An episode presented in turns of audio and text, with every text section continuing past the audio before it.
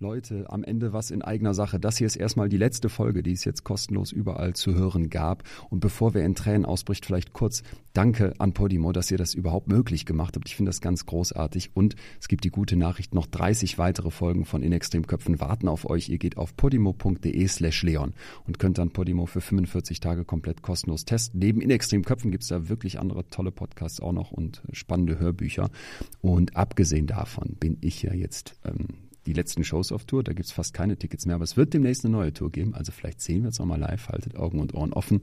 Und abgesehen davon mache ich ja noch den Podcast Betreutes Fühlen mit Atze. Also genug Chancen, dass wir uns wiedersehen. Wenn ihr Bock habt, podimo.de slash Leon, guckt da mal rein. 45 Tage kostenlos, könnt weitere Folgen hören. Und ansonsten bin ich auch immer Freund davon, dass gute Inhalte auch ein bisschen was kosten. Podimo ist echt nicht teuer und ich finde, das lohnt sich richtig. Abgesehen davon gilt hier zum Schluss wie immer bleibt mir gesund und gewogen. Vielen, vielen Dank für all das Feedback zu all den Folgen. Bis dahin, euer Leon.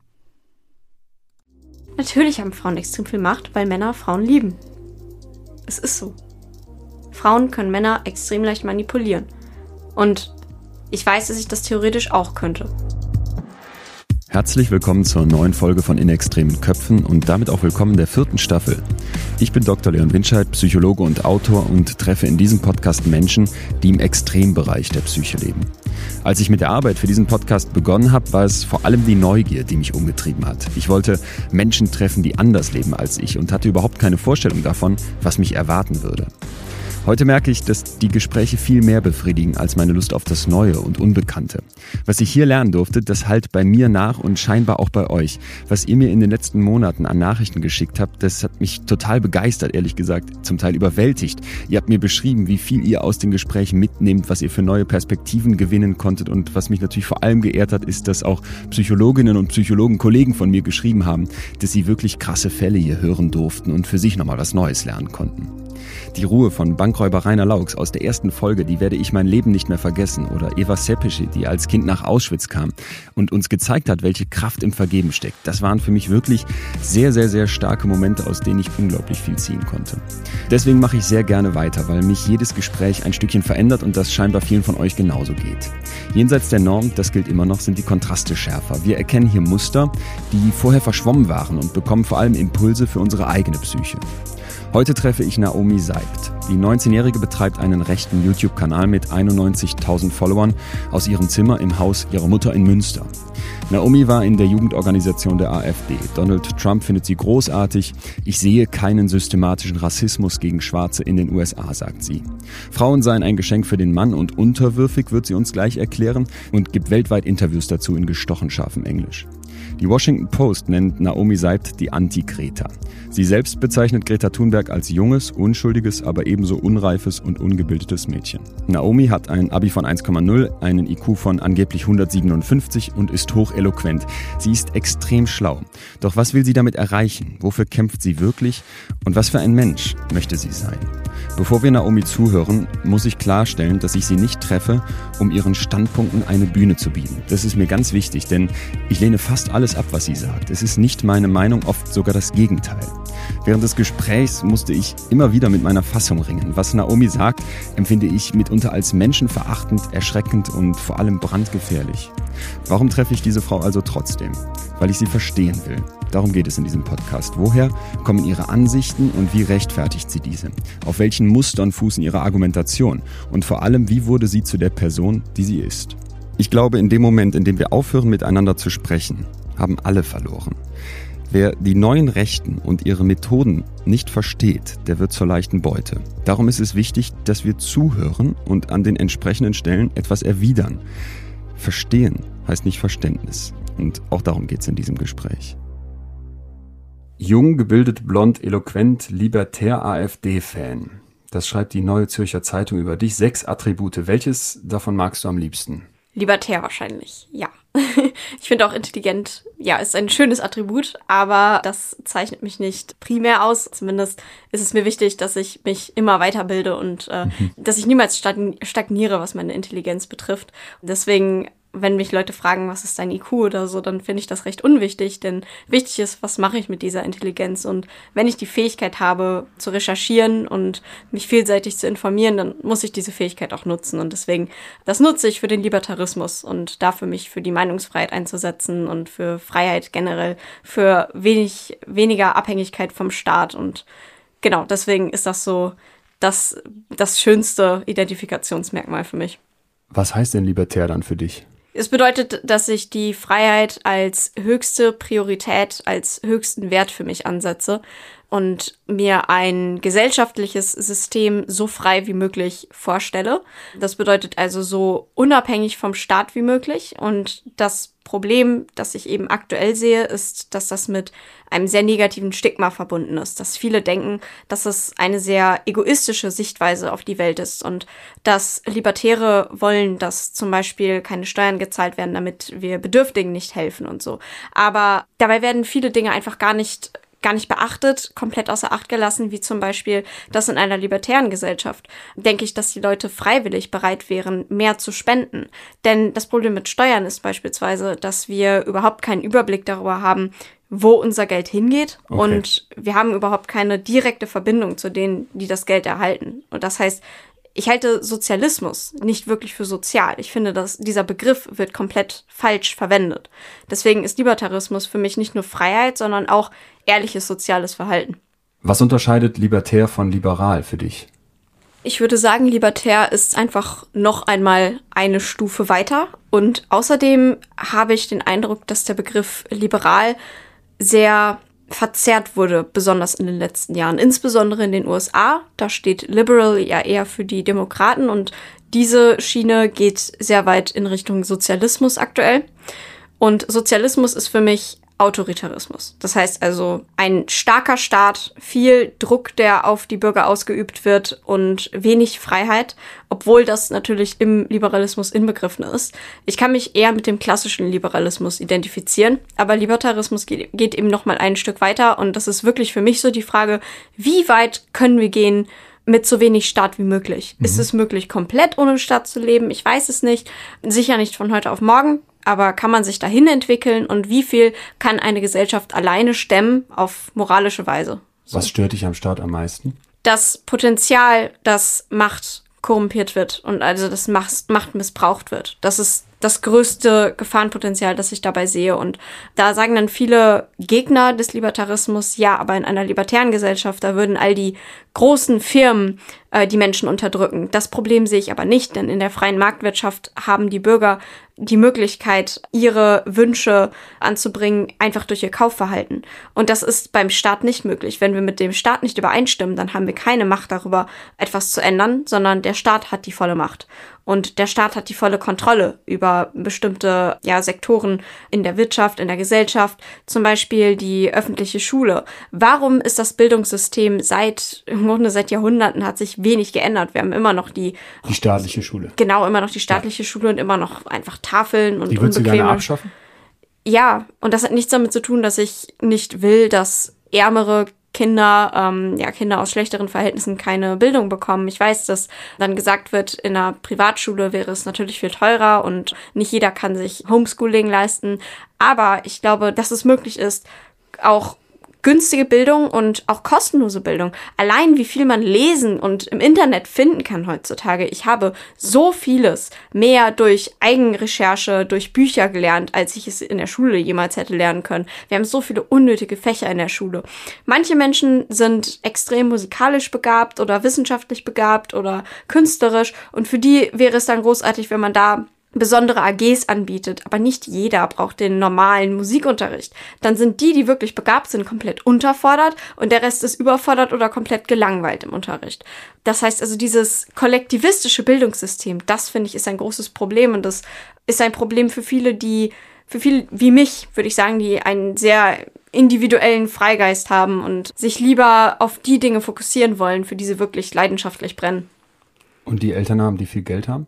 Es ist natürlich so, dass dann eben, ja, wenn man viel Geld hat, dann kann man natürlich investieren, so dass man eine besonders gute Privatschule hat oder so. Und dann kann man natürlich auch sagen, mhm. das ist aber dann unfair den anderen gegenüber. Mhm. Das denke ich aber nicht, denn ich glaube tatsächlich, dass in einer libertären Gesellschaft, dass die Menschen, die wirklich nach Bildung suchen, die werden auch die Möglichkeit finden. Es gibt ja jetzt schon zig Stipendien und das wird es dann auch weiterhin geben. Und ähm, das, glaube ich, ist ein, ein Riesenvorteil, den wir komplett unterschätzen.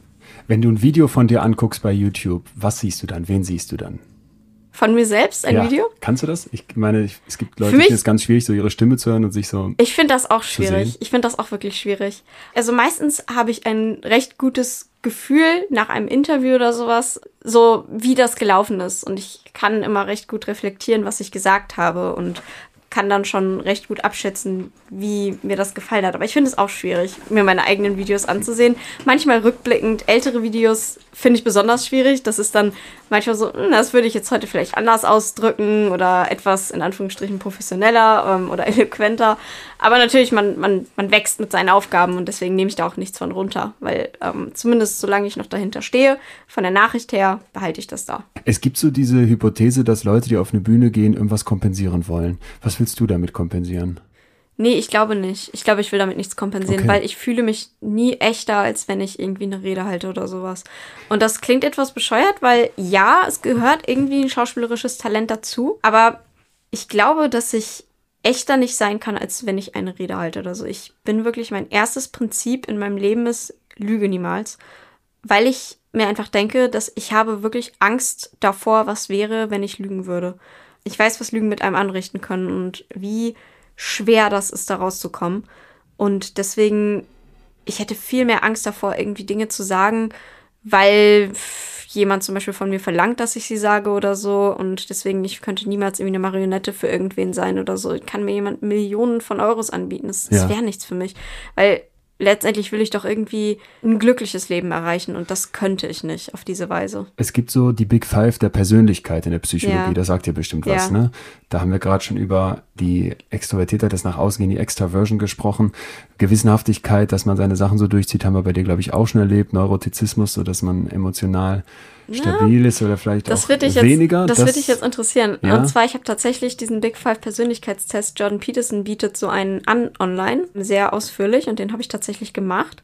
Ich bin ich gespannt, was rauskam. Ja, ich habe jetzt die Ergebnisse nicht mehr präsent, aber wenn Wie weißt du selber einschätzen würdest, würde mich noch viel mehr interessieren. Also ich, ich weiß auf jeden Fall, wenn du mir jetzt die einzelnen Personality Traits also, nochmal nennst, dann kann ja ich dir sagen, über, was Wir haben schon über Extraversion gesprochen. Ja, das hatte ich auf jeden Fall deutlich raus. eher. Mhm. Das heißt wahrscheinlich hoch. Gewissenhaftigkeit, ja. sodass man die Dinge Das hatte ich nämlich eben macht. nicht. Das Aha. hatte ich nur sehr, sehr gering. Und Merkwürdig. zwar hatte ich viel mehr einfach nur Intelligenz, ja, aber gewissenhaft bin ich gar nicht, weil wenn ich etwas mache, dann muss ich richtig Spaß daran haben. Ich habe keine Lust, etwas zu machen. Offenheit für Neues ist der nächste Punkt. Habe ich total. Hast du total? Ja, sehr extrem. Neurotizismus, diese Gegenpol extrem, die emotionale extrem, Stabilität. Ja, also Neurotizismus heißt emotional nicht so stabil, ne? Exakt, Rauf, runter, genau. hast du schon beschrieben. Ja, ich Jetzt, bin immer, also ich bin sehr, weiß ich nicht, paranoid, Kontroll, ja, brauche immer Sicherheit so, richte mir meine eigenen Möglichkeiten ein, dass ich irgendwie eine Sicherheit habe und habe auch ein bisschen so, wie nennt sich das auf Deutsch? Ich weiß es nicht, OCD, ne, kennst du bestimmt so. Ich habe so einiges da so an so zwanghafte. Fast schon zwanghaft, ja, auf jeden Fall. Hatte ich, habe ich auch viel mit, teilweise schon gekämpft, so in den letzten Jahren.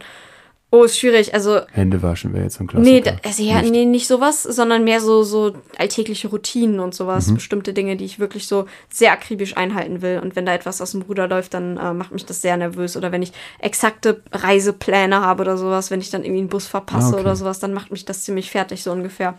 Ja, habe ich vieles schon erlebt so. Ähm, wo, Sammeln wo auch so von Zeug, schon, das ist ja auch gerne. Ähm, nee, nicht wirklich. Nicht, okay. Also ich bin, ich bin nicht so anhänglich bei irgendwelchen Dingen weil ich zu viel verliere. Oder, die, die Dimension, ja. auf die ich unbedingt noch hinaus wollte, wäre Verträglichkeit. Also wie gut kann ich eben mit anderen Leuten umgehen? Wie, wie, wie verträglich bin ich auch selber im Umgang mit anderen? Ja, ich bin eher der kompetitive Typ. Das ist so, glaube ich, mhm. das Gegenstück dazu. Und ich bin mhm. mehr so in der Richtung Wettbewerbsfähigkeit. Mhm. Und das, das ist immer so ein, das ist so ein großer Unterschied zwischen Frauen und Männern, dass Männer mehr so die Wettbewerbsfähigen sind und Frauen sind mehr so die, äh, deswegen sind Frauen auch mehr so in den ganzen sozialen Berufen und. Wo kommt diese ähm, Erklärung für dich her?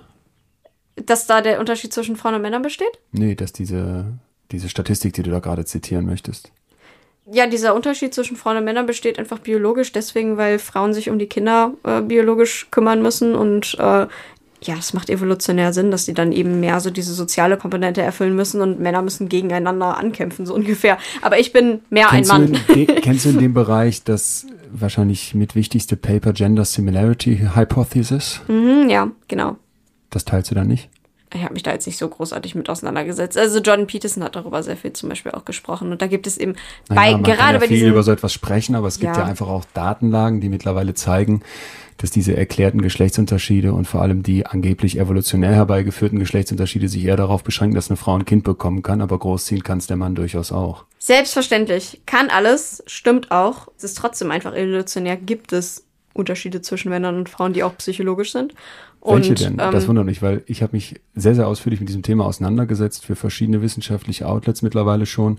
Und alle Daten, die mir bekannt sind, das sind in dem Fall sehr, sehr viele, zeigen das nicht. Und wenn du dieses Paper zur Gender Similarity Hypothesis zumindest kennst, aber nicht wirklich kennst, bin ich irritiert, wie du zu so einer klaren Aussage kommst. Nee, ich, ich habe auch eine ganze Menge dazu gelesen und ich bin mir doch recht sicher, auch einfach auch aus Erfahrung, ganz ehrlich, dass. Also mehr aus Erfahrung als jetzt aus wissenschaftlicher Nee, nicht nur. Nein, also es hat angefangen mit Wissenschaft und dann habe ich erst danach so meine Schlüsse aus meiner Erfahrung gezogen, dass es tatsächlich so ist, dass Frauen sind einfach Sind einfach anders. Parken schlechter ein, Männer hören. ganz genau. Nein, das hat nichts mit Nicht so Einparken zu. oder sowas zu tun. Das hat, Naja, das sind ja die Stereotype. ja, wie würde ich das am besten in Worte fassen? Ähm, unterwürfig ist ein blöder Begriff. Ich will nicht sagen, dass Frauen unterwürfiger sind, sondern der, Be der Begriff klingt so abwertend, ist er aber im Grunde nicht, weil man einen Menschen ganz schön kontrollieren kann, indem man, in wenn man weiß, dass dieser Mensch einen gerne kontrollieren möchte oder beschützen möchte. Man muss sich erst einmal beschützen lassen. Ich mag es nicht, dass gesagt wird, dass wenn man sich selbst als verletzlich zeigt, dass das eine Schwäche ist. Nein, es ist eine extreme Stärke. Wenn ich ehrlich bin zu 100 Prozent, wenn ich mich auf die Bühne stelle und ähm, wirklich von Herzen spreche so ungefähr und äh, ja alles gebe, was ich bin so ungefähr, mich nicht verstecke, dann ist das die größte, dann ist das ein extremer Mutbeweis, aber gleichzeitig auch ein größer, ein großer Beweis von Verletzlichkeit. Kannst du noch mal in einem Satz sagen, was das jetzt heißt in Bezug auf Frauen? Ich Ja, habe es nicht ganz verstanden. Also Frauen sind unterwürfig, habe ich verstanden, was nichts Schlechtes sein muss. Genau, unterwürfig Okay. in dem Sinne, dass sie sich gerne verletzlich zeigen. Mhm. Einerseits, weil sie, das ist jetzt so eine, ne, das ist jetzt so eine Verallgemeinerung. Das trifft natürlich nicht auf alle Frauen zu. Ich sage jetzt einfach nur größtenteils, ja, also eher als Männer. So, es gibt extrem viele Unterschiede zwischen Frauen. Äh, es gibt extrem viele ähm, Ähnlichkeiten zwischen Frauen und Männern. Aber die Unterschiede an de, in den Extremen, die sind groß. Das ist ja eigentlich immer so, oder? Gan ja, genau. Aber das ist entscheidend. Das Warum? ist entscheidend für die insgesamte Statistik.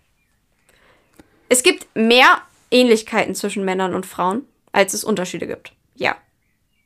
Aber es gibt dann extrem große Unterschiede bei den Extremen. Was Und wären da- da die Beispiele? Also zum Beispiel, Mann wäre jetzt, Mann ist dann, das sind jetzt wirklich so die Stereotypen. Mann ist derjenige, der die Frau beschützen will und äh, der so quasi arbeiten geht oder sich um die Frau kümmert und die Frau kriegt das Kind und ist so ein bisschen unterwürfiger so ungefähr. Aber eben gleichzeitig auf eine Weise, dass sie, ähm, dass sie den Mann auch gewissermaßen damit kontrolliert, weil sie ist ja auch, sie ist nicht einfach nur so, sie ist nicht einfach nur so eine Putzhilfe oder sowas, sondern sie ist auch gewissermaßen so das Geschenk, das beschützt wird. So, sie ist auch die Frau ein, ist das Geschenk für den. Mann, der Schatz, den, den, Mann, den der Genau. Mann beschützen möchte. Ja, und das Damit finde ist die ich- Frau und das finde ich zwar nicht unterwürfig und untergestellt, aber Sie ist nicht unter Schlechtes. Nein, sie ist nicht untergestellt. Sie, Okay. Das ist der Punkt. Sie ist nicht untergestellt, sondern sie sind gleichwertig in einer Beziehung. Das sehe ich wirklich so. Und deswegen finde ich es schade, dass der Feminismus das so abwertet. Da, der, also feminine Züge werden im Feminismus extrem abgewertet. Und das finde ich wirklich schade, weil es besteht so viel Stärke darin, ein Kind allein schon zu kriegen und großzuziehen, ja. Und zu sagen, warum, warum dass es zieht die Frau das Kind groß? muss sie natürlich nicht, aber allein schon um zu stillen. Ich finde, stillen ist extrem wichtig. Äh, trägt auch übrigens zum IQ bei. Beziehungsweise hat einen negativen Einfluss auf den IQ, wenn das Kind nicht gestillt wird. Männer können Kinder aber auch wahnsinnig gut großziehen. Eins meiner größten Idole, in Anführungsstrichen, äh, Stefan Malönio, ein Debattierer auf YouTube, der zieht oder hat seine Tochter die letzten zehn Jahre oder so ähm, großgezogen, nachdem das Kind eben gestillt wurde von der Mutter. Und da, da besteht überhaupt kein Problem. Ich finde das wunderbar. Wenn, wenn die Eltern das so regeln können, finde ich das super. Kein Problem. Können ähm, wir über Stefan Molyneux, ja, können wir auch ein reden. großes Idol von dir, du mhm. sagst selber in deinem Twitter-Account, dass in dem Moment, als du bei Google seinen Namen suchst und festgestellt wirst, dass du jetzt ein vorgeschlagener weiterer Suchbegriff bist, dass für dich ein Life-Goal, ein Lebensziel erreicht ist. Das habe ich ein bisschen sarkastisch tatsächlich gesagt, weil der Grund, weswegen ich bei ihm vorgeschlagen werde, ist ein, ich sag mal, negativer, weil ich eben die ganze Zeit mit ihm so zusammengestellt werde, als er ist der White Supremacist. Und ich, wie kann ich ihn nur gut finden als okay. ein White Supremacist? Warum findest du ihn trotzdem gut? Weil für mich da kein Trotzdem besteht, weil er für mich kein White Supremacist ist. Punkt. Es wird gesagt über ihn, dass er Rassenungleichheiten aufzeigt oder okay. so, äh, wegen IQ-Unterschieden. Ja. So, aber das, da kann ich jetzt lange ausholen.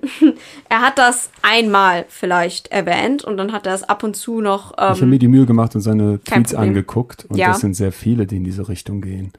Also ich lese mal vielleicht einfach einen vor, dann können wir über den mal sprechen. Ja, gerne.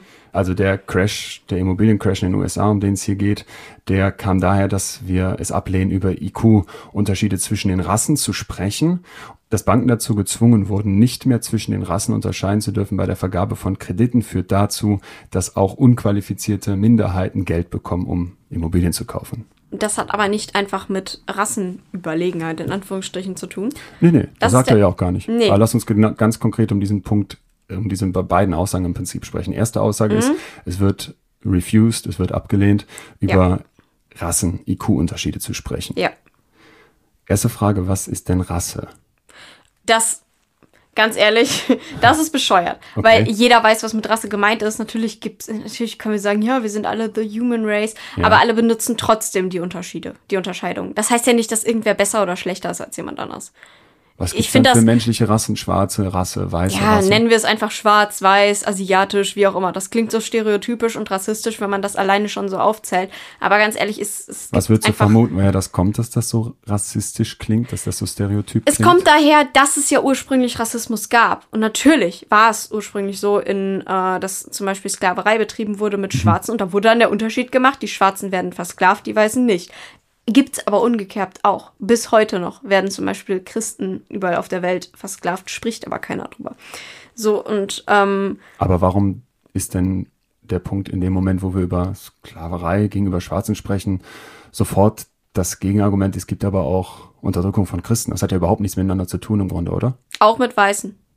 Zum Beispiel in äh, Südafrika. Redet keiner drüber, ne?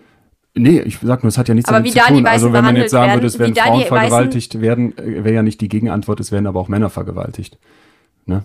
Nee, ich relativiere das, okay. weil es wird ja zum Beispiel auch gesagt, es gibt keinen umgekehrten Rassismus, in Anführungsstrichen. Nein, den gibt es auch nicht. Es gibt einfach Rassismus. Und es gibt sowohl Rassismus gegen Weiße als auch gegen Schwarze.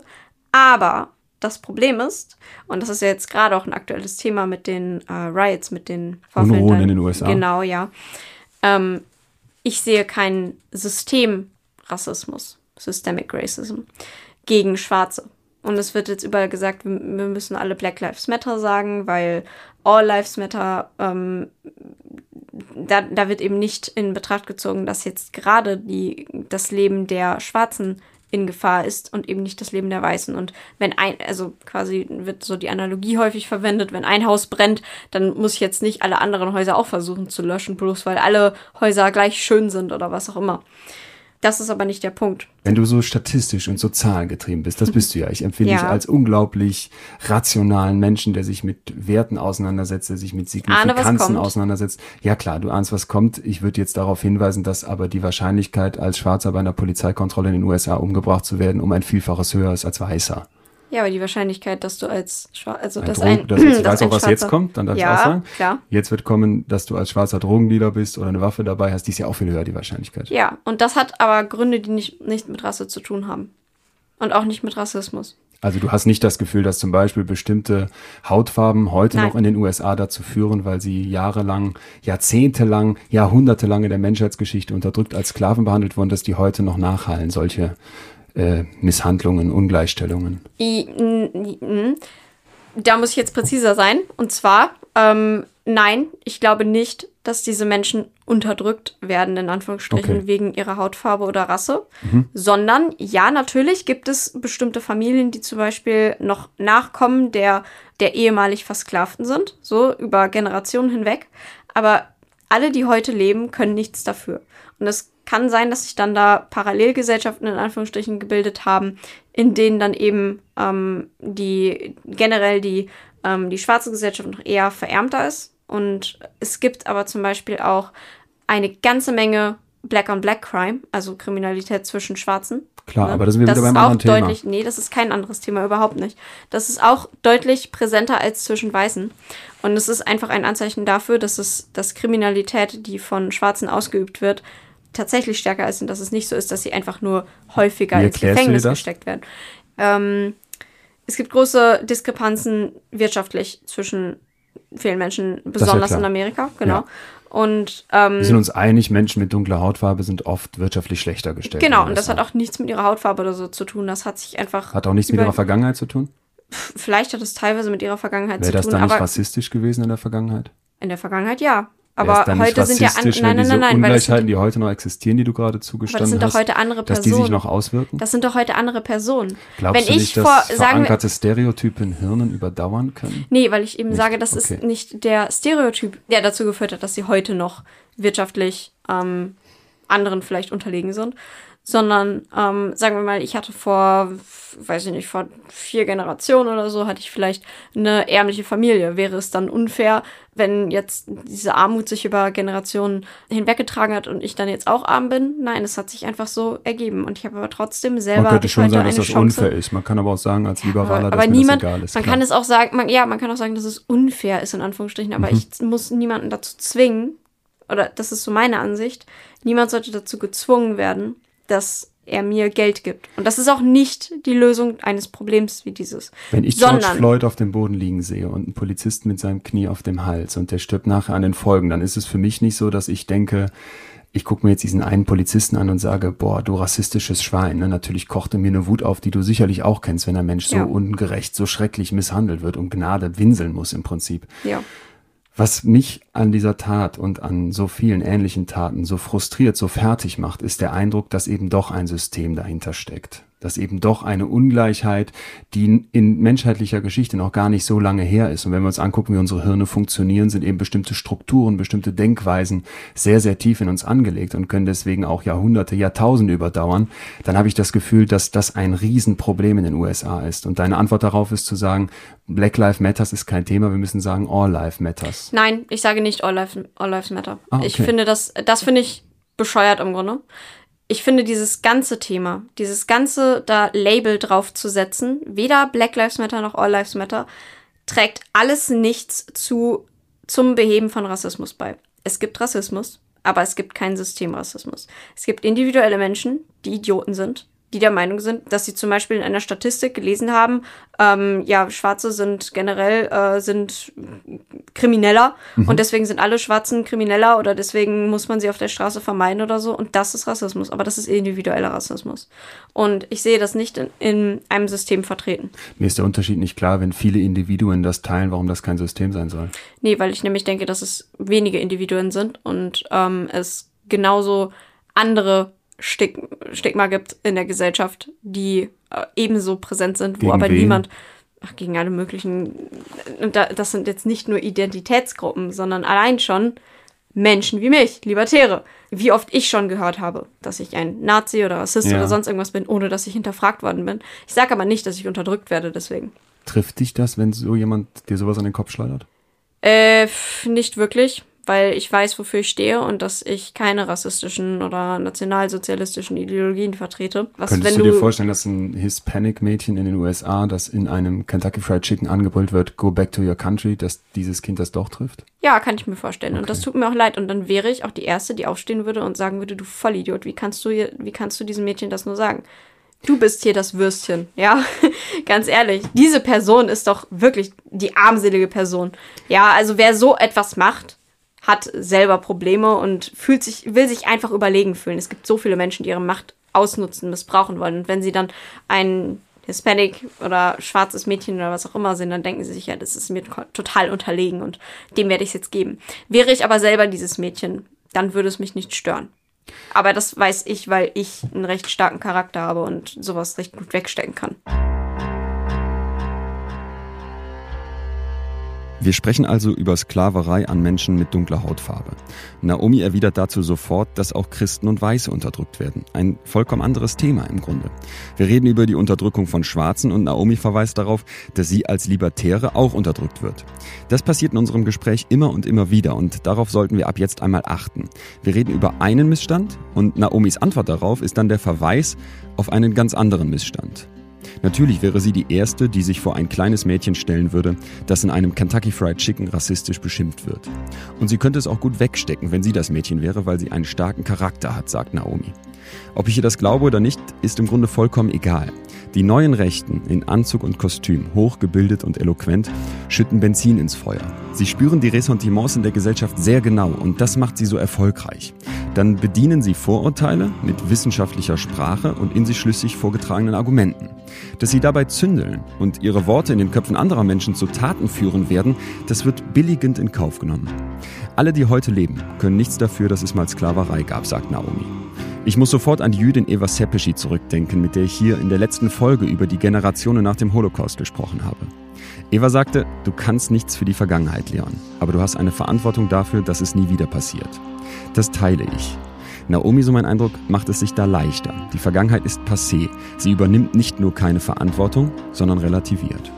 Wie findest du Donald Trump? Ich finde es sehr schlimm, wie die Medien ihn darstellen mhm. als zum Beispiel Kriegstreiber, wenn man sich anguckt, wie viele Kriege zum Beispiel Obama angezettelt hat. Der mit der Drohnen sich, unschuldige Hochzeitsgesellschaften abschießen lässt. Ja, und äh, Obama beispielsweise hat, äh, ist, hat, hat einen Nobelpreis bekommen, obwohl er der, genau wie gesagt, der Präsident ist, der die meisten Kriege jemals angezettelt hat. Und er hat zu mehr Rassismus geführt. Er hat dieses ganze Black Lives Matter, diese Bewegung, die führt zu Rassen heißt das, Trennung. Und dies, das führt zu dieser ganzen Spaltung. Genau das führt zu der Spaltung.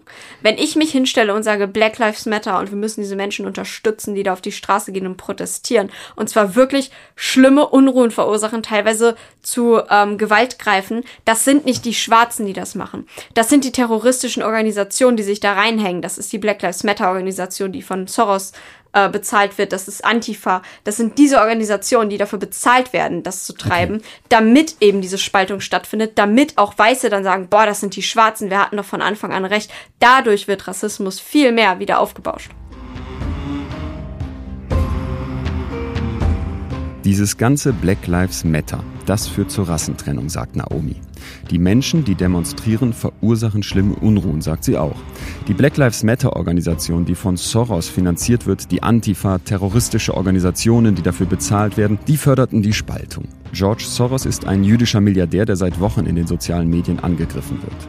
Im Netz wird spekuliert, dass Soros die Demonstranten in den USA mit Bussen transportieren lasse, sie bezahlt und dafür sorgt, dass ihnen Ziegelsteine zur Verfügung stehen, um damit zu werfen. Die New York Times, Reuters, Forbes, die BBC und unzählige weitere ähnliche Quellen beschreiben ausführlich, dass dafür die Belege fehlen. Es ist also eine typische Verschwörungstheorie. Doch wir leben in einem Zeitalter, in dem jeder für seine Annahmen Belege finden kann. Die oben genannten Zeitungen und Medien scheinen für Naomi nicht zu zählen. Es gibt dazu einen psychologischen Fehler, den wir alle kennen sollten, weil wir ihn alle permanent begehen. Und das ist der sogenannte Confirmation Bias, der Bestätigungsfehler. Der funktioniert so, man hat eine Annahme und sucht dann nach Beweisen, um diese Annahme zu belegen. Das Internet lädt regelrecht dazu ein, egal was ich glaube, ich werde Beweise finden. Wichtig ist jetzt, dass ich mich im Prinzip überhaupt nicht mit Gegenthesen beschäftige. Das heißt, ich gucke nicht mehr links und rechts und versuche zu prüfen, ob meine Überlegung auch widerlegt werden könnte, also ob auch etwas dagegen spricht, ob es auch andere Quellen gibt, sondern ich suche tatsächlich nur danach, mich zu bestätigen in dem, was ich glaube. Naomi ist von ihren Aussagen so fest überzeugt wie ich vom Gegenteil. Für mich wird hier klar, dass für Naomi vollkommen andere Quellen und Fakten eine Rolle spielen als für mich. Wir sind uns einig, was ein Tisch ist, aber vielmehr auch nicht. Hunderttausende Menschen auf der ganzen Welt treibt es auf die Straße, weil sie genug haben vom systematischen Rassismus. In Naomis Welt der Fakten und Quellen gibt es den in den USA gar nicht. Ich wundere mich deswegen auch überhaupt nicht, dass Naomi vielmehr die Antifa oder ein jüdischer Milliardär umtreiben, als die Missstände, gegen die die Menschen protestieren. Glaubst du nicht, dass jemand wie Donald Trump das fördert? Nein, gar nicht. Wenn Donald Trump in Washington Polizisten mit Tränengas auf Demonstranten losgehen lässt, die ihm gerade im Weg stehen, weil er eine Bibel vor eine Kirche halten möchte, diese Menschen zum Teil verprügeln, niedertreten lässt, wenn er sagt, dass er das Militär einsetzt, die Nationalgarde, wenn die schwachen Governors in den jeweiligen States das nicht hinbekommen mit den Unruhen, hast du da nicht das Gefühl, dass das jemand ist, der Zorn sät? Nein, weil, ähm, weil das drückst, das ist die das ist eine Frage des Ausdrucks, wie du das jetzt gerade ausgedrückt hast. Mhm. Er hat Antifa endlich zu einer terroristischen Organisation benannt. So, das hat vorher keiner gemacht, das macht immer noch keiner. Die SPD sagt jetzt gerade, wir sind Antifa und sind stolz darauf. Ich krieg Drohanrufe von Antifa, dass die mich umbringen wollen. Mhm. Ja. Was mir immer wieder auffällt bei dir als Muster ist, es gibt irgendeinen Punkt, das war jetzt ja von mir eine Kritik mhm. an Donald Trump, die entkräftigst du nicht mit einem Gegenargument bezüglich meiner Kritik an Donald Trump, sondern du gehst auf ein anderes Thema, nämlich dass die Antifa dir Morddrohungen schickt, was damit erstmal überhaupt nichts zu tun hat. Wir können Wie gerne nochmal darauf das, dass du immer wieder plötzlich das Gegenargument nicht gegen mein Argument bringst, sondern eigentlich nur ein neues Thema aufmachst, was auch schrecklich ist. Ich find's grauenhaft, wenn dir jemand eine Morddrohung schickt. Ich meine, du bist 19 Jahre, wie kann jemand dir eine Morddrohung schicken? Grauenhaft. Haken hinter. Wir waren aber eigentlich bei einer anderen Stelle. Wie findest du das, wenn der amerikanische Präsident Polizisten losschickt, mit Tränenglas Leute, Leute niederzuknüppeln, weil er gerade für ein Foto mal wieder nach vorne gehen möchte? Wie findest du das, wenn der amerikanische Präsident sagt, I'll grab her by the pussy und sagt, das war eine Locker Room Talk, also eine Einstellung gegenüber Frauen verkörpert, die für mein Empfinden unerträglich ist? Wie findest du das, wenn er sich mit Menschen abgibt, die für so dermaßen rechtsradikale Statements stehen, dass du dich fragst, wie kann er überhaupt behaupten, dass er irgendwas dafür tut, dass die USA zusammenwächst? Das ist jetzt eine Aufzählung gewesen. Ja. Eine Bitte an dich, wirklich bleib bei diesen Punkten und ich erkenne dieses Muster immer wieder und kann auch verstehen, dass das sehr verführerisch ist, aber ich halte das für argumentativ nicht zulässig. Okay, Punkt eins. Was soll er sonst machen? Diese Menschen, diese, die da protestieren, die werden ansonsten auf ihn zukommen und ihn vermutlich ähm, verletzen, was auch immer. Mhm. Er ist der Präsident. Er muss sich gewissermaßen schützen. Ja, es ist falsch, wenn diese Polizisten dann Tränengas auf friedliche Demonstranten anwenden. Ja, das ist falsch. Aber du hast das so ausgerückt, dass er diese Polizisten auf diese Demonstranten gehetzt hat. Und das sehe ich nicht, sondern ich sehe da ein, äh, ja, ich sehe darin Verteidigung. So. Und dass er da die Bibel hochhalten wollte, das ist für ihn symbolisch. Das ist ein ja, das ist aber, das hätte alles andere sein können. Er mhm. hätte irgendwie eine wichtige Rede halten können oder sonst irgendwas, wo man dann gesagt hätte, das wäre jetzt gerechtfertigter gewesen. Nein, es war jetzt aber einfach für ihn war das jetzt ein, ein symbolischer, eine symbolische Haltung. Und ob das jetzt wichtig ist oder nicht, eine Bibel hochzuhalten, das, das ist überhaupt nicht die Frage, sondern der Punkt ist, in meinen Augen hat er da nicht Polizisten auf friedliche Demonstranten gehetzt. Das war sicher nicht seine Intention. Wenn wir da jetzt wieder, gehen wir jetzt wieder den Individualismus an, wenn er jetzt gefragt worden wäre, hättest du jetzt diesen speziellen Polizisten auf diesen speziellen Demonstranten gehetzt sicher mit Tränengas und so? Sicher nicht, exakt, das ist der sicher Punkt. Nicht. Aber Menschen funktionieren ja in Systemen. Ja, aber was soll er denn machen? Dahinter stehen eben Menschen, die damit wirklich diese Spaltung betreiben wollen. Und das ist das Problem. Und deswegen finde ich das sehr schade. Und wenn ich mich also für, ähm, für Rassengleichheit und für äh, gegen diese, gegen rassistische Ungerechtigkeit aussprechen möchte, dann werde ich das nicht mit einem Label, nicht mit einem Hashtag tun, sondern dann werde ich individuelle Fälle aufzeigen und dann werde ich sagen, in diesem Falle wurde Rassismus betrieben. Das ist aber kein Systemproblem, sondern okay. dieses Individuum muss dafür bestraft werden. Mhm. So. Ich weiß noch nicht genau wie, aber ich bin sicher, dass du es äh, wie immer paradebeispielhaft kannst. Ähm, I'll grab her by the pussy, Donald Trumps grundsätzliche Einstellung gegenüber Frauen, die er in wiederholten Posts und Tweets mit irgendwelchen, ich nenne es mal, krapschenden, patriarchalen Verhältnissen und Auftretensweisen darstellt. Das kommt mir jetzt sehr oft sehr, sehr frauenfeindlich vor. Wie siehst du das als Frau? Das ist mir echt egal, okay. weil ganz ehrlich, ich weiß, dass viele Männer solche Statements sich ja schon in ihrem Leben gesagt haben. Mhm. Ich kenne selber welche, die sowas, also Typen in meinem Alter, knapp über meinem Alter, die sonst schon was für Sachen gesagt haben. Und das ist Standard. Ist das ein Unterschied, wenn das der amerikanische Präsident tut? Nein, weil er das auch vor zig Jahren getan hat. Und okay. ich sehe das einfach bei vielen Typen. Das ist, das ist ein gewisses Macho-Gehabe und ich finde das auch nicht cool und ich verherrliche das auch nicht, aber ich roll darüber mit den Augen und ich sag nicht, das ist jetzt eine böse Person deswegen. Ich weiß nicht, was Obama schon alles gesagt hat und das ist mir auch vollkommen egal. Ich sehe mir an, was er als Präsident für Arbeit leistet. Ich will den Trump nicht heiraten. Ich will nur, dass er einen guten Job als Präsident macht. Er ist sowieso nicht mein Präsident, aber jetzt rein theoretisch. Mein Präsident oder mein, weiß ich nicht, irgendein Politiker muss nicht meine Ansprüche an einen Top-Mann erfüllen, sondern einfach als einen guten Job als Politiker machen. Guter Job als Politiker von Deswegen 1 ist bis es mir 10. Wo wäre Donald Trump da für dich? Na, sagen wir eher sieben. Eher 7, Ja. okay. Der Stefan Molyneux, Mhm. ich hoffe, ich spreche es richtig aus, der ähm, ist also jemand, der dich, der dich begeistert, kann man nahezu Ja. sagen, und inspiriert. Ja. Und es hat so viele Statements von ihm gegeben, die ich gelesen habe und nicht nur schlucken musste, sondern wie soll ich das ausdrücken, wo es mir wirklich die, die Kehle zugeschnürt hat. Ne? Ich würde gern einfach nochmal ein paar davon Gerne, sagen. Ähm, du wirst die meisten kennen. Sorry, just very, very briefly, the Germans were in danger of being taken over by what they perceived as Jewish-led communism. In diesem Post geht er darauf ein, dass die Deutschen, er, er redet über den Holocaust und erklärt also, dass die Deutschen Angst hatten, von den Juden, von den kommunistischen Juden überrannt zu werden und dass es dann eine gewisse Overreaction gab, eine Überreaktion. Da sitze ich und fall vom Ja, Stuhl. Ne? ich verstehe Ähm, total, dass du das so wahrnimmst. okay. Und ich sehe darin aber keinen Judenhass und er hat auch überhaupt nichts gegen Juden. Hat er auch sich mal erklärt. dass es hat einfach nichts mit Rasse oder mit Judentum oder sonst irgendwas zu tun. Es ist, das ist bescheuert. Ich würde Es ist wieder individuell. Ja, ja. Es ist einfach ähm, so, er würde niemals verherrlichen und ich auch niemals verherrlichen, wie mit den Juden damals umgegangen worden ist.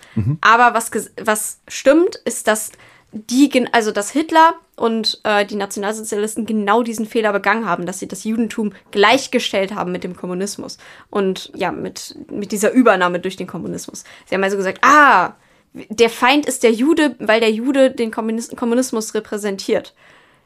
Natürlich ist das nicht der Fall. So.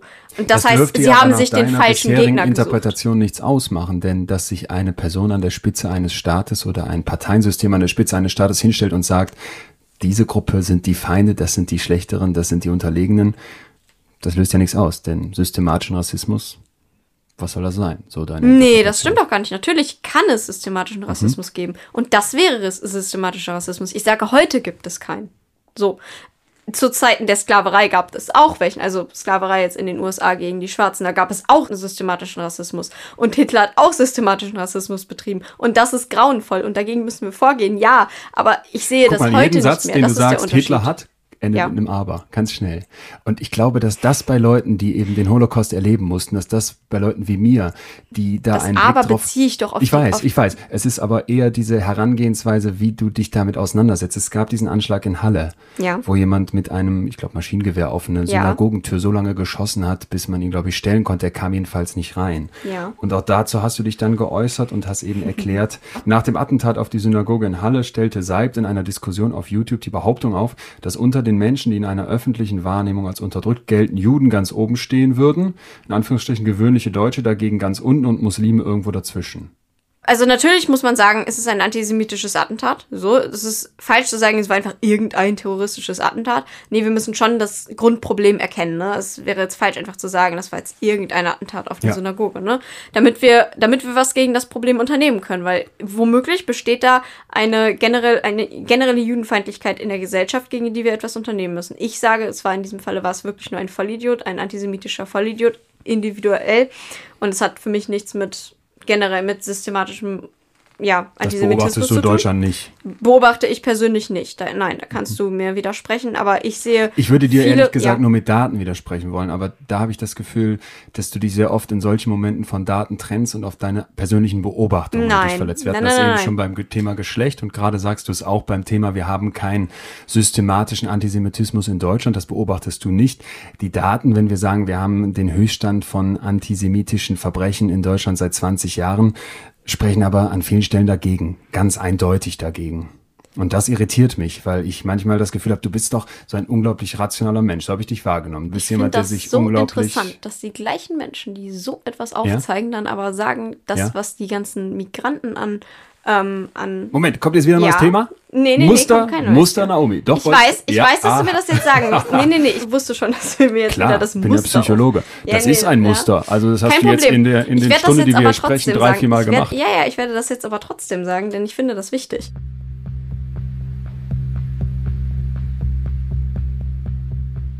Erinnert ihr euch noch an die Folge mit dem ehemaligen Neonazi Mike Scheffler? Mike hat uns damals erzählt, wie die neue Rechte funktioniert. Man sagt nicht mehr, dass man gegen Juden ist oder gegen Ausländer. Das funktioniert nicht mehr als Feindbild. Das wäre nicht akzeptiert. Man ist stattdessen gegen das System, gegen den großen Staat. Neue Rechte haben kein geschlossen rechtsextremes Weltbild. Naomi leugnet den Holocaust nicht und auch Antisemitismus gibt es, das sagt sie ganz klar. Jetzt wird also in Halle eine Synagoge beschossen. Naomi sagt danach nicht, ich bin Antisemitin. Ich persönlich glaube auch gar nicht, dass sie das ist. Ihre Taktik funktioniert anders. Naomi schreibt im Netz, dass unter den Menschen, die in der öffentlichen Wahrnehmung als unterdrückt gelten, Juden ganz oben stehen, gefolgt von Muslimen. Diese Aussage ist erstmal vage und man könnte jetzt denken, hat sie nicht auch einen wahren Kern? Werden die Juden nicht wirklich unterdrückt? Vorsicht, bitte Vorsicht, denn man muss hier ganz genau hinsehen. Naomi grenzt zwei religiöse Gruppen in Anführungsstrichen von gewöhnlichen Deutschen ab. Warum? Kann ein Deutscher kein Jude sein? Natürlich, aber dann wäre er eben nicht mehr gewöhnlich in Anführungsstrichen. Außerdem seien Muslime und Juden in der öffentlichen Wahrnehmung unterdrückt. Was soll das jetzt genau heißen? Man könnte es auch so verstehen. Juden und Muslime werden in ihren Opferrollen bevorteilt. Deutsche stehen hingegen hinten an. Neue Rechte verschieben die Grenzen des Sagbaren in Mikroetappen. Das Feindbild ist diffus, so kann sich jeder anschließen, der gegen irgendwas ist. Klare Aussagen, die einen Angreifer machen, werden dabei vermieden. Das ist kein generelles Problem mit Migranten oder mit Migration, natürlich nicht. Es ist ein Problem mit un unkontrollierter, illegaler Migration, die nicht durch ein äh, gutes Einwanderungsgesetz mhm. geregelt wird. Das ist mein Problem damit, ne? nur um da einmal zu unterscheiden. Da wird immer gesagt, das sind alles Einzelfälle. Das ist kein systemisches Problem oder so. Und wir müssen nichts gegen diese Migration unternehmen. Von wem werden die ausgeführt? Sind das die weißen Deutschen? Nur? Hm? Zu, wel zu welchem Anteil? Also sagt das denn jemand? Ich jetzt persönlich nicht speziell. Sagt das denn nee, jemand, was du gerade Gut, okay, dann, dann, können wir auch gerne sagen, okay, dann besteht eben Antisemitismus, aber der ist nicht, der besteht nicht von Deutschen, primär. Ja. Und das ist aber genau, was impliziert wird. Das ist, das ist ein verbleibender Antisemitismus aus der Nazi-Zeit. Und das ist falsch. Sondern im Islam zum Beispiel, ähm, sagen wir mal nicht Islam, sondern Islamismus, ne? Da ist der Antisemitismus extrem stark vertreten. Und davon haben wir eben viele uns in den letzten Jahren ins Land geholt was auch wie gesagt wieder nichts mit genereller Migration zu tun hat. Und auch das, selbst wenn das nur vielleicht 10% von all diesen Migranten sind und man nicht deswegen auf alle Wo kommt Migranten die Zahl jetzt kann. her wieder? Das ist keine, das okay, ist jetzt das irgendeine Zahl, ne? Ich mhm. wollte jetzt nur eine niedrige Zahl nehmen im Vergleich. Finde die nicht sagen, niedrig? Fände die katastrophal hoch? Wir können auch 1%, 2% sagen, 0, was auch immer. Ja, okay. Wie auch immer. Dann sind es eben 0,3. Aber das sind in der absoluten Zahl sind das extrem viele. Wenn wir sagen von, weiß ich nicht, 10 Millionen, wir sprachen also gerade darüber, dass jemand in Halle auf eine Synagogentür schießt. Wir sprachen genau, darüber, das dass es, beenden. oder ob es in Deutschland Antisemitismus gibt und haben jetzt gerade wieder fünf Minuten darüber gesprochen, mhm. dass potenziell illegale Migranten hier auch Verbrechen begehen. Die Psychologie kennt eine ganze Reihe von Argumentationstechniken. Eine kommt mir sofort in den Sinn, und zwar der Appeal to Emotion, der Appell an die Emotionen. Mit dieser Technik kann ich im Grunde versuchen zu überzeugen, indem ich statt mit Fakten mit den Gefühlen meines Gegenübers arbeite. Menschen haben Angst vor dem Fremden und Unbekannten. Das ist ganz natürlich. Naomi spricht von diesen Migranten, von denen es vielleicht nur 10% sind und so weiter. Das ist im Grunde ein Appell an die Emotionen aus dem Lehrbuch. Die Zahl greift sie aus der Luft. Das ist kein Fakt. Das merken wir sofort, denn sie ist gerne bereit, die Zahl auch nach unten zu korrigieren, als ich sie darauf hinweise. Doch mit ihrer Aussage, und ich glaube, dass sie das ganz genau weiß, trifft sie das Gefühl vieler Menschen. Die Migranten sind mir fremd, die machen mir Angst. Da beruhigt es sehr, wenn man einen Grund bekommt, sie abzulehnen. Hängen bleiben dann die vielleicht 10 Prozent. Ein Appell an die Emotion ohne Fakten, aber mit großer Wirkung. Ich war bei diesen Stefan Molyneux mhm. Zitaten, sind wir, wir durften ja die ganze Zeit immer wieder ab, was sicher auch Sinn der Sache ist, weil wir so viele Themen aufmachen, dass das schwierig wäre, da jetzt immer quasi an einem äh, festzuhalten. Und es ergibt sich ja auch immer wieder ein neues Pulverfass hier. Trotzdem noch ein paar Sachen von dem, weil mich irritiert, wie man den so gut finden kann, wenn der Sachen sagt, wo, wo ich so merke, das hat jetzt erstmal gar nichts mit Daten oder Wissenschaft zu tun, das einfach löst in mir so eine impulshafte Gegenwehr aus, ne? die, du dir, die du dir ja absprichst. Das finde ich übrigens interessant. Mhm. Noch ein Tweet von ihm aus 2019. Women have so much power. Frauen haben so viel Power zur Zeit und viele, vieles von dieser Power, viele, vieles von dieser Macht basiert auf Make-up wo ich dann denke, und er geht jetzt weiter. Ja, es basiert auch. darauf, dass man Make-up benutzt, ne, einem Fruchtbarkeitssymbol, um das, den rationalen, die rationalen Teile des männlichen Hirns quasi zu umgehen und direkt in sein Bonobo-Hirn vorzustoßen. Sofort ins Affenhirn. Also der erste Satz daran, der gefällt mir so gut. Frauen haben zurzeit so viel Power, so viel Macht. Das nehme ich überhaupt ja. nicht so wahr. Mein Eindruck ist, wenn wir in deutschen Vorstandsetagen noch immer mehr Männer haben, die Thomas oder Michael heißen, als wir da überhaupt Frauen haben. Das sind doch Entscheidungen von Frauen und Männern. Ah, okay. Ja. Aber warum Frauen treffen Frauen andere so Entscheidungen. Sie haben extra, ja, natürlich, weil sie hofiert werden wie sonst was. Das ist doch so. Also jetzt mit Genderquote oder sowas meinst du jetzt? Ja, auch das, ah, okay. aber auch einfach dadurch, dass natürlich haben Frauen extrem viel Macht, weil Männer Frauen lieben. Es ist so. Frauen können Männer extrem leicht manipulieren. Und ich weiß, dass ich das theoretisch auch könnte. So, ich kann mich, ja. Du schminkst dich ja auch zumindest. Ja, und ich könnte, und wenn ich noch ein bisschen weitergehen würde und mir auch noch fetten roten Lippenstift machen würde und so und mich noch in ein heißes Outfit ja. quetsche und weiß ich nicht, mir noch ein paar Brust-OPs gönne, so ungefähr. Natürlich kann ich das machen und damit kann ich Männer dann theoretisch manipulieren. Das, das ist auch einer der Gründe, weswegen viele Frauen das machen. Viele von denen kompensieren damit auch was und das ist dann auch falsch und wollen damit einfach wirklich nur noch Anerkennung kriegen. Und das ist dann auch traurig, das ist so. Aber es ist eine Art, Macht auszuüben.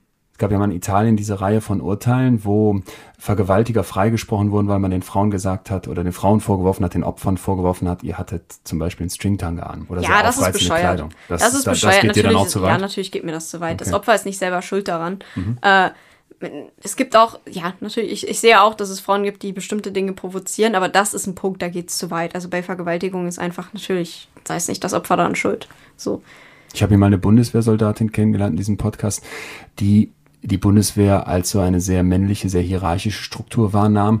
Und es gibt in der Forschung sehr viele Hinweise darauf, dass in sogenannten Rape Cultures, Vergewaltigungskulturen, eben genau dieses Männlichkeitsbild von Mann überlegen, Frau unterlegen, Frau sexuell aufreizend, warum soll der Mann dann nicht mit dem Ständer ins Meeting kommen, dass das dazu führt, dass Vergewaltigungen quasi ja gedüngt werden denen das Feld bereitet wird. Teilst du diese Sorge? Nein. Auch das, ich sehe nicht, dass wir eine Vergewaltigungskultur haben, sondern ich sehe, dass Nicht grundsätzlich, ne, sondern in bestimmten Setups.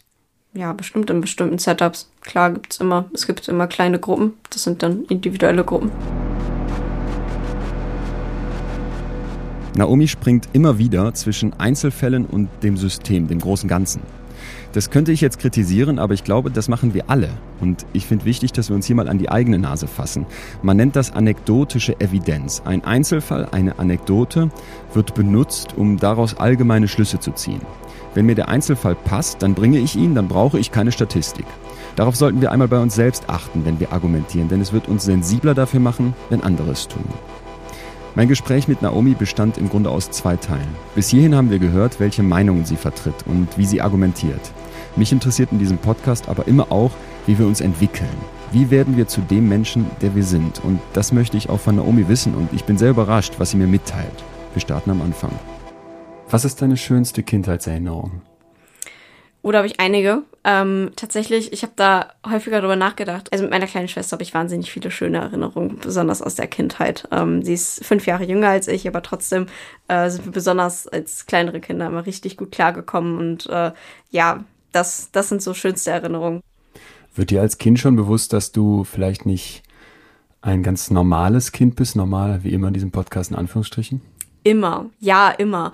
Ähm, das hat im Grunde schon im Kindergarten angefangen. Ich wollte nie lange im Kindergarten bleiben. Ich wollte mal, dass meine Mama mich früher abholt, weil ich eben auch ein Ganztagskind war. Ähm, sie war ja immer alleinerziehend und deswegen ähm, musste ich eben meistens im Ganztag bleiben und ähm, ja, ich war immer so ein bisschen so ein Außenseiter und ich kann mich nicht selbst daran erinnern, aber meine Mutter hat mir gesagt, dass ich wohl mit fünf, als, also kurz bevor ich eingeschult worden bin, habe ich wohl irgendwie mitbekommen, dass es möglich ist, dass man eine Klasse überspringt. Und dann habe ich ihr gesagt, Mama, das mache ich, das will ich machen. Keine Ahnung, wie ich mit fünf? Bekomme. Ja, mit fünf. Bevor ich in die Schule gekommen Man weiß ja noch gar nicht, was eine Klasse ist. Ja, doch. Äh, das wusste ich, weil ich mit fünf auch eingeschult worden bin. Also Ja. ich bin auch früh eingeschult worden. Und dann habe ich gesagt, wenn ich in die Schule komme, dann will ich eine Klasse überspringen. Und ja, dann bin ich eben in die zweite Klasse gekommen. Aber eben, ich war insofern ein Außenseiter, weil wir nach dem Kindergarten umgezogen sind. Und dann kannte ich erst einmal niemanden in der neuen Schule. Jetzt können Kinder ja unglaublich schrecklich sein, ne? gerade in dieser Ja. äh, Schulzeit, in dieser Grundschulzeit. Da stelle ich mir jetzt vor, da kommt also eine Fünfjährige zu den ganzen siebenjährigen Zweiklässlern, die natürlich in ihrem Stolz massiv untergraben werden, weil jetzt plötzlich so ein kleiner Hüpfer da ankommt und sagt, ich kann das ja aber auch schon, was ihr hier euch lange antrainiert habt. Und dann ist die vielleicht sogar auch noch besser und dann wird's ja wirklich schwierig. Am Anfang wurde ich mehr so ignoriert und es war recht egal irgendwie, habe ich zumindest so in Erinnerung, dass dann ich dazu gestoßen war. Das hat dann erst später in der, ja, so auf der weitergehenden Schule hat das erst angefangen, dass ich so den Eindruck hatte, dass es schon einige gab, die, nennen wir es mal stereotypisch Mobbing, Ja. ähm, genau, dass das dann auch teilweise stattfand. Aber ich, heut, aus heutiger Sicht sage ich immer so, im Grunde muss man letztendlich, muss man selber entscheiden, wovon will ich mich jetzt wirklich hart treffen lassen und wo, wo kann ich drüber stehen. Ich habe hier in diesem Podcast schon ganz viele Menschen kennengelernt, die aus ihrer Kindheit Dinge erzählt haben, die zum Teil wirklich traumatisch waren, weit über das hinausgehen, was man jetzt irgendwie als Mobbing von irgendwelchen blöden äh, Fünfklässlern oder sowas bezeichnen würde. Ne? Und es war trotzdem niemals so, dass man nicht das Gefühl hatte, selbst bei auch schon kleineren Formen von Erfahrungen aus der Kindheit, dass einen das nicht prägt. Also dass man immer was mitnimmt aus dieser Zeit. Ja, ich habe auch definitiv was davon mitgenommen, aber gleichzeitig hatte ich in anderen Hinsichten immer schwierige Zeiten. Also das war mehr zu Hause, dass zum Beispiel meine Mutter ja alleinerziehend war und Wo war dein Vater? Meine Mutter hat sich sofort, fast sofort nach meiner Geburt von ihm getrennt. Das wäre einfach nicht gelaufen. Und dann hat er sich auch nie wieder gemeldet. Ich glaube, ich habe ihn vielleicht einmal oder sowas, noch vielleicht vor zehn Jahren oder Mhm. so gesehen. Aber ich hatte da einfach keine Verbindung zu ihm. Das war ein fremder Mann, so, ne? Auch Das- nie den Kontakt gesucht? Nicht wirklich, nee. Der Punkt ist nur, meine Kindheit war nie anstrengend wegen, also es war, es hat mich schon geprägt mit dem Mobbing in Anführungsstrichen, aber das war nie das Härteste. Ich hatte sch Was war das schlimmere Härteste? Dinge erlebt. Okay, dann bitte das, würde mich sehr interessieren. Ja, hauptsächlich wurde ich von meiner Mutter großgezogen. Okay. Aber sie war, zeitweise war sie verheiratet mit einem anderen Mann. Nicht mehr zu der Zeit, als ich geboren war. Da war sie bereits von ihm getrennt, aber sie hat noch in seinem Büro mit ihm gearbeitet, weil die gemeinsam in einem Büro gearbeitet haben. Sie ist Anwältin und er halt auch. Dann hat sich das irgendwie mit der Zeit etabliert, dass ich alle zwei Wochenenden zu ihm gegangen bin. Er war dann quasi so mein Vater. Ich habe ihn aber nie mein Vater genannt, sondern nur bei seinem Namen es gab immer wieder heftige Streitereien zwischen meiner Mutter und ihm, obwohl die sich eben nie wirklich gesehen haben. Aber Eine toxische Beziehung. ja, sehr toxisch, weil Ja. sie schlecht über ihn geredet hat, aber zu Recht aus heutiger Sicht. Mhm. Aber loslassen konnte sie nicht. Nee, das ist nicht der Punkt. Sie hat komplett längst losgelassen. Das Problem ist, dass sie alleinerziehende Mutter war und extrem, extrem Stress hatte. Und zwar, Ah, okay. weil er ihr sehr viele Schulden angehängt hat. Sie war beruflich komplett gefordert, musste viel Genau. arbeiten und, und dann deswegen am Wochenende war es brauchte sie es, dass viel. ich ab und zu mal weg war, so Okay. ungefähr. Genau, Ja. das ist der Punkt. Und dann bist du zu ihm gegangen. Ja, und ich wurde als Prinzessin dort erzogen. Ich wurde zu einer Narzisstin im Grunde herangezogen. Ich war deswegen auch häufig ein anstrengendes Kind. Einerseits habe ich ihn quasi fast wie einen Vater geliebt, aber gleichzeitig war es eine sehr seltsame Vater-Tochter-Beziehung. Weil die Rolle des Vaters Genau. fehlte ja, genau. Leben. Und Okay, deswegen die war ich froh, da dass, dass er gefunden. deswegen genau. Und ich war froh, dass er sie erfüllt hat. Und ich habe ihn auch jahrelang so als meine Vaterfigur angesehen so. Aber ich habe ihn auch nur Vaterfigur genannt, so wenn ich über ihn gesprochen hätte und nicht meinen Vater. Das klingt schwierig für jemanden, der eine Prinzessin aufziehen möchte. Das ist der Punkt. Er wollte mich zu einer Prinzessin aufziehen und ich glaube aus heutiger Sicht tatsächlich, um mich gegen meine Mutter anzustacheln, um mich von meiner Mutter wegzuzerren, weil immer wenn ich zu ihm gekommen bin, war das das Paradies. Ich habe alles bekommen, was ich wollte. Und Spielzeug, Süßigkeiten, alles, Eis, genau, alles. so und wenn ich nach Hause gegangen bin Ja. zu meiner Mama, dann war es, dann habe ich gesehen, wie hart sie arbeiten musste, Mhm. dass ich wenig mit, dass ich sie oft nicht sehen konnte, dass wenn ich krank war zum Beispiel, dann musste sie trotzdem ins Büro fahren und ich musste teilweise alleine zu Hause sein und so. Aber die wirklich herzlichsten, schönsten Kindheitserinnerungen, die hat sie mir gegeben. Wenn, dann hat sie sich Zeit genommen und dann hat sie sich richtig Mühe gegeben oder hat mir besondere, besonderes Essen irgendwie vorgestellt oder so, keine Ahnung. Ähm, selbst so ganz, so Dinge, die andere Kinder niemals probieren würden oder Okay. nicht mögen würden, wie Sushi und so Sachen. Und dann haben wir uns ab und zu mal irgendwie so einen Filmabend mit Sushi gegönnt oder sowas. Und es waren so sehr eng verbindende Sachen, die sie einfach von Herzen getan hat und nicht, weil viel Geld dahinter steckte. Und deswegen wusste ich immer, all diese Jahre, obwohl bei ihm das Paradies war und zu Hause so dieser, ja, fast schon immer so ein, ein Kampf, so ein gewisses Struggle, ne? Wusste ich immer, das ist mein wirkliches Zuhause und da will ich ewig bleiben. Und dann eben nach zehn Jahren, wo es immer wieder dieses Hin und Her gab und sie mir immer versucht hat zu erklären, wie böse er eigentlich ist, habe ich das endlich dann kapiert. Und es gab einen sehr entscheidenden Moment, einen Abend, als ich wieder zu ihm sollte am Wochenende. Das wurde mhm. auch teilweise gerichtlich geklärt, wann ich zu ihm soll, kann und so weiter.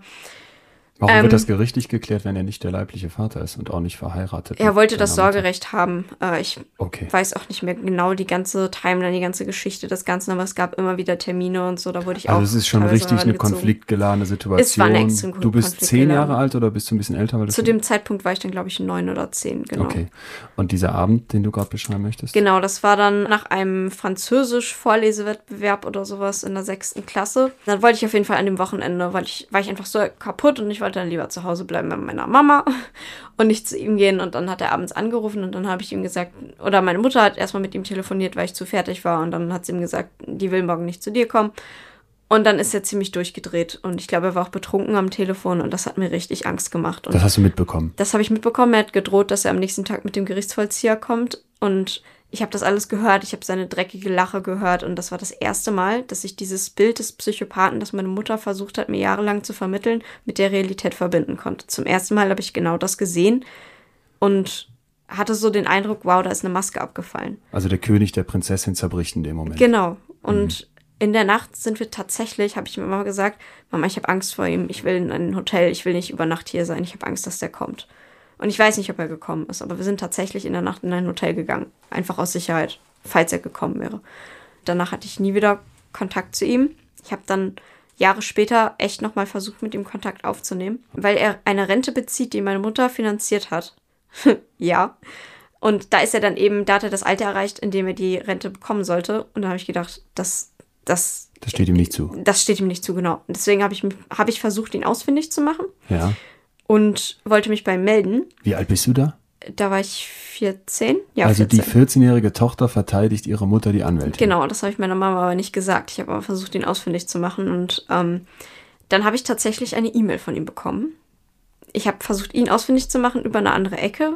Und wo ich wusste, die kennen den vielleicht. Und die haben das dann tatsächlich rausgefunden und ihn informiert. Und er hat mir eine E-Mail geschickt. Und diese E-Mail war das gleiche Gesäusle wie das, was ich bereits kannte. So dieses liebste Naomi und weiß ich nicht, ja, ja, ne, ne, ja kannst du dir vorstellen. Und dann habe ich ihm klipp und klar eine E-Mail geschrieben, ich will nie wieder was mit dir zu tun haben, du hast das hier falsch verstanden, ich will einfach nur diese Rente einfordern. Dann hat er so den größten Fehler begangen. Dann hat er nämlich versucht, das Jugendamt gegen meine Mutter anzustacheln und meiner Mutter vorzuwerfen, sie würde sich schlecht um mich kümmern. Und dann kam das Jugendamt tatsächlich zu uns und wollte mich eben wegzerren von meiner Mutter und äh, hat sie beschuldigt, sie würde mich irgendwie in, in die Krankheit okay. drängen oder also wirklich furchtbar. Und da habe ich sie dann natürlich verteidigt, zu Recht. Und dann hat sich das auch letztendlich aufgelöst und das Jugendamt hat dann auch begriffen, was wirklich Sache war. Aber seitdem habe ich jetzt auch wirklich gar keinen Kontakt mehr zu ihm und das war's dann jetzt auch. Das klingt nach traumatischen Erlebnissen. Ja, eben und deswegen, das war für mich immer deutlich tiefer einschneidend, als irgendwie Außenseiter sein in der Schule oder so. Weil da konnte ich mich einfach immer, ich konnte mich auf das fokussieren, was ich liebt, was ich geliebt habe. Das war also lesen, recherchieren, ähm, lernen. Das hat mir einfach wirklich Spaß gemacht. Was hat dir daran Spaß gemacht? Ist das diese Kontrolle? Ist das dieser Erfolg oder? Nee, nicht der Erfolg. Dich? Also bei Büchern habe ich alles gelesen, fiktional, nicht fiktional. Und da, also fiktionales war so für mich, da konnte ich mich in eine Traumwelt lesen, mhm. das war schön. Eine ähm, schönere Welt als die, die du erlebst, weil das klingt ja alles ziemlich schrecklich, was du da als Kind schon so früh durchmachst. Ja, aber wie gesagt, ich hatte eben auch viele sehr schöne Momente. So mit meiner Schwester und mit meiner Mama, da gab es dann eben so diese richtigen Herzensmomente. Und ich habe also auch immer gesagt. Also ein gutes Leben im schlechten genau, Leben. Ja, ich, ich sage immer so, ähm, man kann ein ziemliches Durchschnittsleben führen und damit glücklich sein. Ja. Das ist okay und viele, viele wollen das so.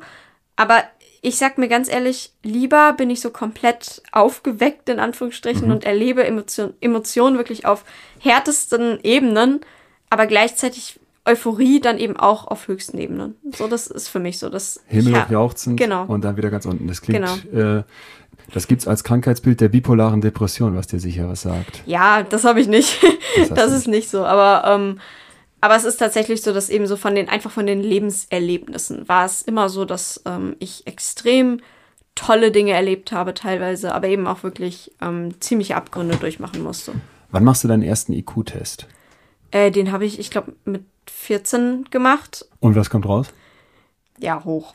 157. 157? Ja. Ist das ein Fluch oder ein Segen?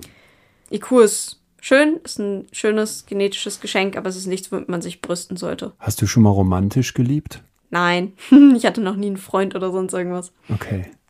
Sagst, sagst du locker, fast lachend so ein bisschen? Ich hatte, ich war nie in der Situation, ganz ehrlich. Ich war einfach immer, wie gesagt, Außenseiter und wenn ich dann Freunde hatte, so engere Freunde, dann waren wir so eine, ja, so die Außenseiter-Clique in Anführungsstrichen. Ich hatte zwei Freundinnen zum Beispiel in der Mittelstufe, die sehr eng waren die auch sehr intelligent waren. Und das waren so die Freundschaften, die ich hatte. Und das hat sich einfach nicht ergeben. Es war für mich, stand überhaupt nicht irgendwie so im Raum, dass ich irgendwie eine romantische Beziehung haben würde. Wirklich so gar nicht. Was würdest dann, du erwarten, wie sich das anfühlen würde?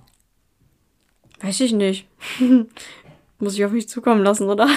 Ja. Keine Ahnung, es war und dann jetzt in den letzten Jahren. Man hat ja vielleicht, man hat ja vielleicht Erwartungshaltung daran, sage ich mal. Oder vielleicht ja. weiß man auch von anderen, dass das irgendwas ist, was vielen Menschen unglaublich wichtig ist. Ja, bestimmt. Das war für mich dann aber auch in den letzten Jahren, ich hatte in den letzten Jahren besonders, hatte ich extrem harte Jahre. Das mhm. waren wahrscheinlich so die härtesten Jahre meines Lebens aus verschiedensten Gründen, so nach dem Abi besonders oder schon in den letzten beiden Oberstufenjahren hatte ich einfach, also ab da hatte ich andere Sorgen. Ich habe keinen Freund, ist da das eine, aber sich nicht mal verliebt zu haben, ist ja noch was ganz anderes.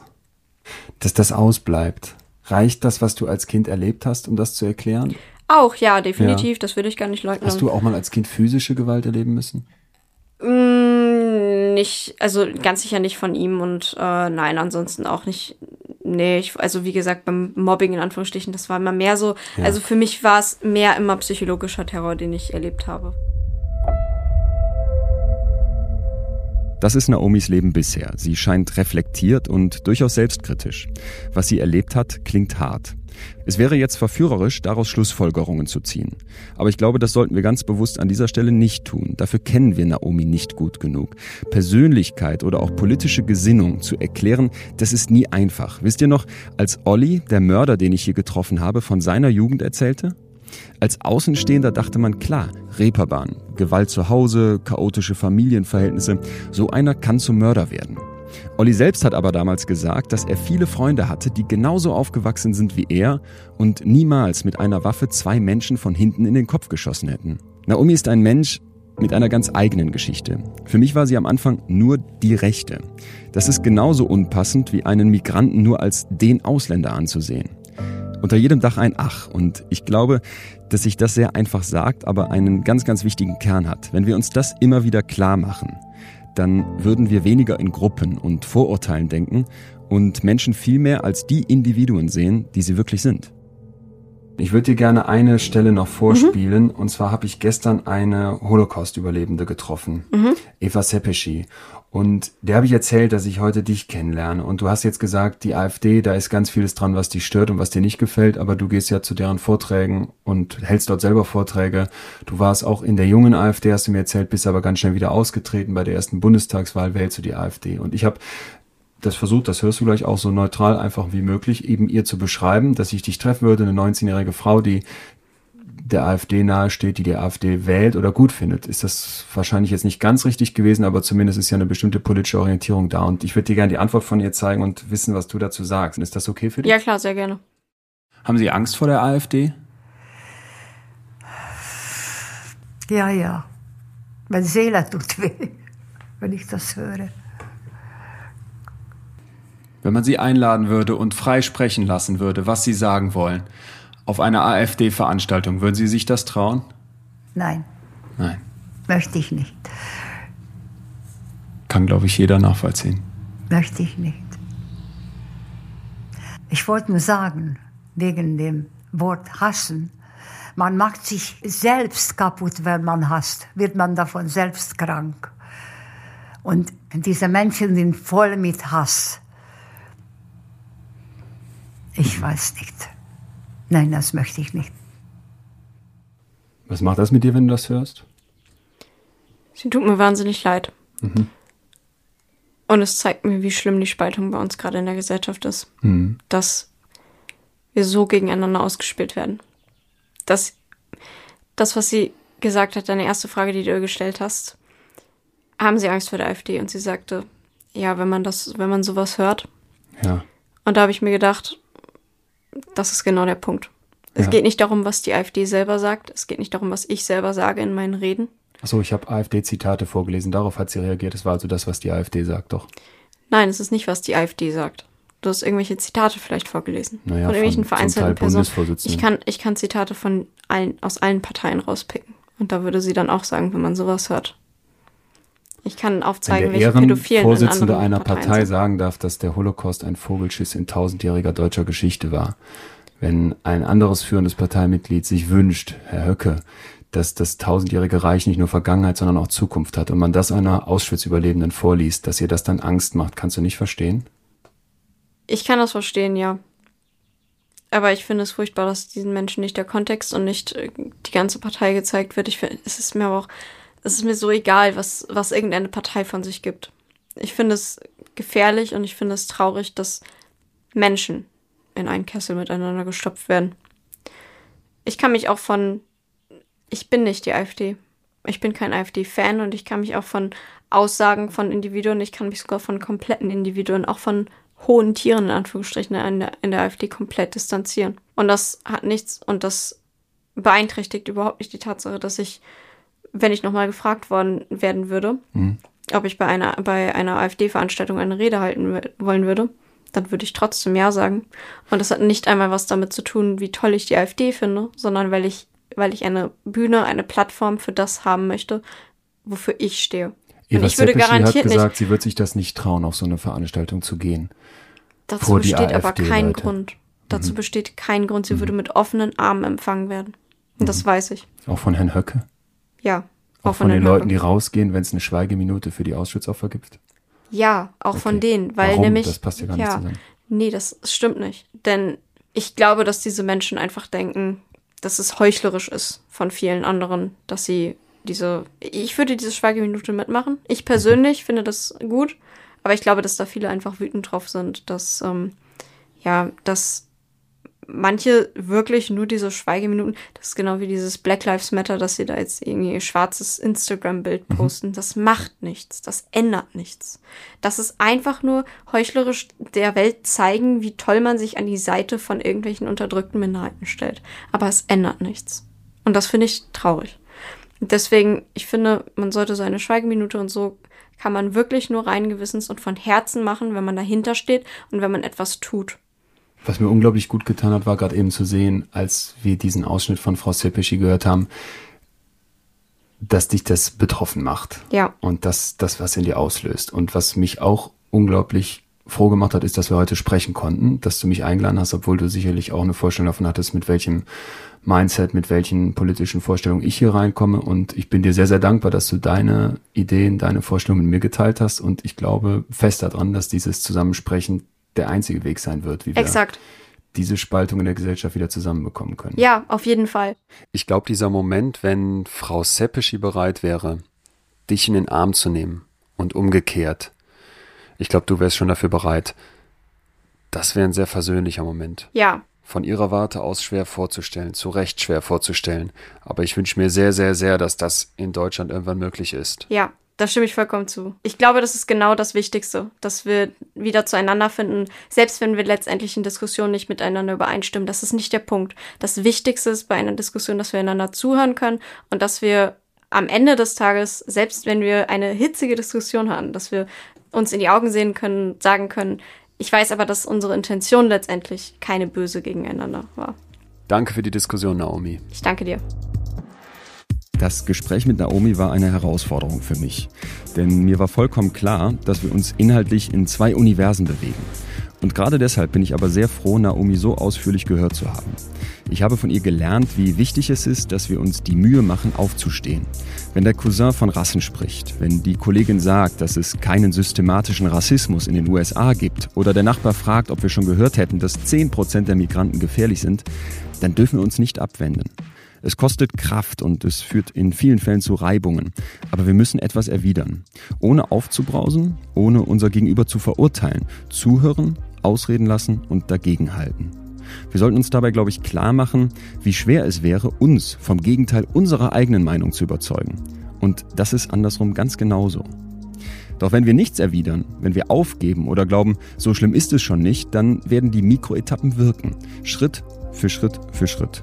Dann wird sich unsere Gesellschaft nur weiter spalten und Aussagen in der Mitte zur Gewohnheit werden, die bisher unsagbar waren. Naomi ist mit 19 Jahren der Shootingstar der neuen Rechten, der Libertären, und zwar zu Recht. Sie ist unglaublich schlau und eloquent. Ich wünsche ihr von Herzen alles Gute, nicht für das, was sie jetzt macht, sondern dafür, dass sie noch einen anderen Weg findet, mit ihrem großen Potenzial zu wirken und als Mensch anerkannt und geliebt zu werden. Mein Eindruck war, dass ihr zwischenmenschlich etwas fehlt. Sie hat eine unglaublich harte Schale, aber als ich ihr die Worte von Eva Sepeschi vorspiele, konnte ich ganz genau sehen, wie nah ihr das ging. Mensch bleibt am Ende Mensch, egal welche Meinung er gerade für die richtige hält. Nächste Woche treffe ich hier Jana. Jana hat eine Borderline-Persönlichkeitsstörung. Die hat sie bekommen, weil ihre Kindheit ein einziges Trauma aus Gewalt und Vernachlässigung war. Dadurch hat sie nie gelernt, mit Gefühlen umzugehen. Das heißt, über Janas Gefühlswelt hängt ein regelrechter Schleier. Um sich zwischendurch überhaupt irgendwie zu fühlen, um irgendwas zu spüren, verletzt Jana sich regelmäßig selbst oder bringt sich sogar in Lebensgefahr. Die Borderline-Persönlichkeitsstörung ist eine besondere psychische Störung, die uns im Extrembereich zeigen wird, wie wertvoll es ist, fühlen zu können, mit den eigenen Gefühlen richtig umzugehen und die Emotionen, die uns alle umtreiben und eigentlich durch unser Leben steuern möchten, zu verstehen. Das alles werden wir von Jana lernen. Bis dahin, macht's gut. In extremen Köpfen ein Podimo Original, produziert von Auf die Ohren.